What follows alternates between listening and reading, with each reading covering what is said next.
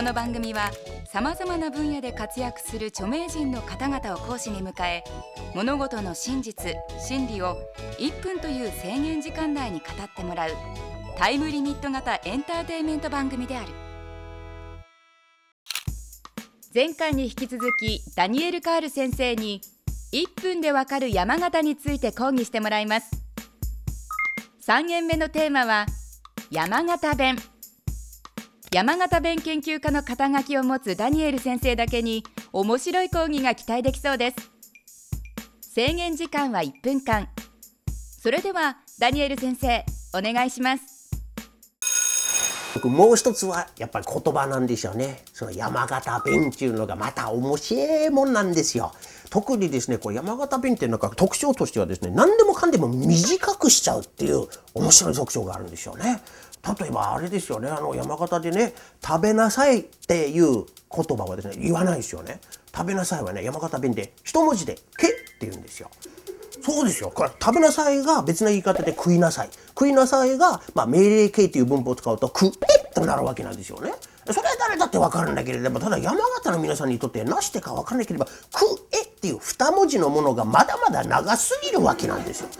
だからもっと短くしてくれたら、けって言ってるわけ。だから世界中で調べたんですけれどもね、世界中で一番短い二人の会話が山形弁なんですって。お母さんが食べなさいって言って子供が食べますって言ったらそれが山形ではね、お母さんがけ、子供がく、け、く、これで終わっちまう。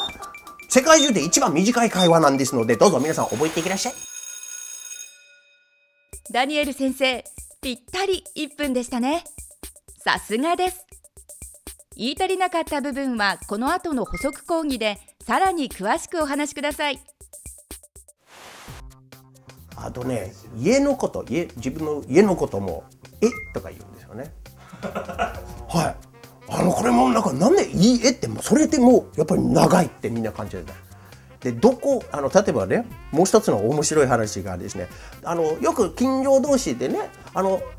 お出かけですか？とかなんか聞く時とか、どちらへ？とかよく言うんですよね。それ山形の場合は、どちらへ行かれるんですかっていうのは、簡単に、どさ。どさって言うんですよね。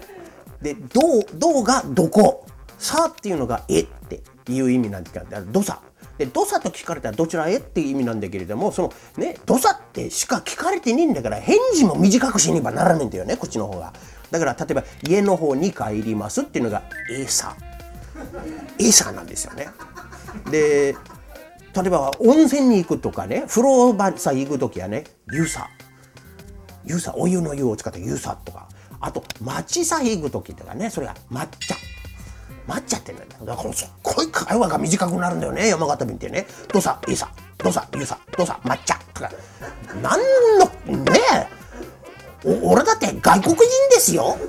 普通の日本語で十分苦労してるんだけれども山形行った時になんだか全然日本語じゃねえんだなこれはとか思ってましたね。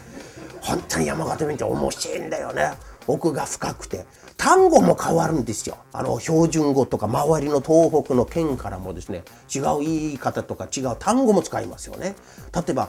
まあ分かりやすい例は「ありがとう」という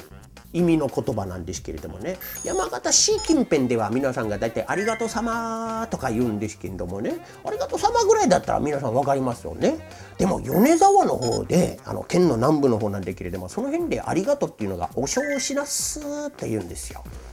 お正しなすって言うんですよね。でお正しっていうのが恥ずかしいっていうもともとの意味があったんだけれどもそれがちょっと進化してきてなんかこう物もらった時は「いや恥ずかしいな悪いなありがとうな」ってこういうふうに意味がちょっと変わっちゃってって山形の米沢だけで「お正しなす」っていうのが「ありがとう」っていう意味になっちゃったんですね。それからもう一つわけわかんねえのがあるんだけれども庄内の酒田とかその辺に行くとですね「ありがとう」っていうのがね「もっけだのおー」って言うんですよ。なんでだかさっぱりわかりませんけれどもね「もっけだのおー」っていうのがやっぱりこう「ありがとう」っていう意味なんですね。でキーポイントがですね、その最後の脳のところなんですけれども、これイントネーションが大事なんですよ。坂田だけはですね、脳だけじゃなくて、脳って言わないとダメなんだそうですよ。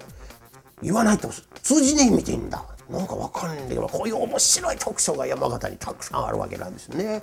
とにかく皆さんね、あのー、言葉を楽しむ、ね、漬物を楽しむ食べ物を楽しむ景色を楽しむ山形なんでございますのでぜひとも皆さん遊びに来てください。ダニエル先生もっけだのそれでは今回のポイントをおさらいしましょう。山形弁はとにかく言葉を省略する。世界一短い会話はけくである。ダニエル先生は最初山形弁を日本語だと思わなかった。3回にわたってお送りしましたダニエル・カール先生による1分でわかる山形。いかがでしたでしょうか？次回はダニエル先生にこれまでの講義を総括していただきます。1分でわかる大学ホームページでは過去の講義も見ることができます。アドレスは www.andsmile.tv テレビスマイル1分でわかる大学。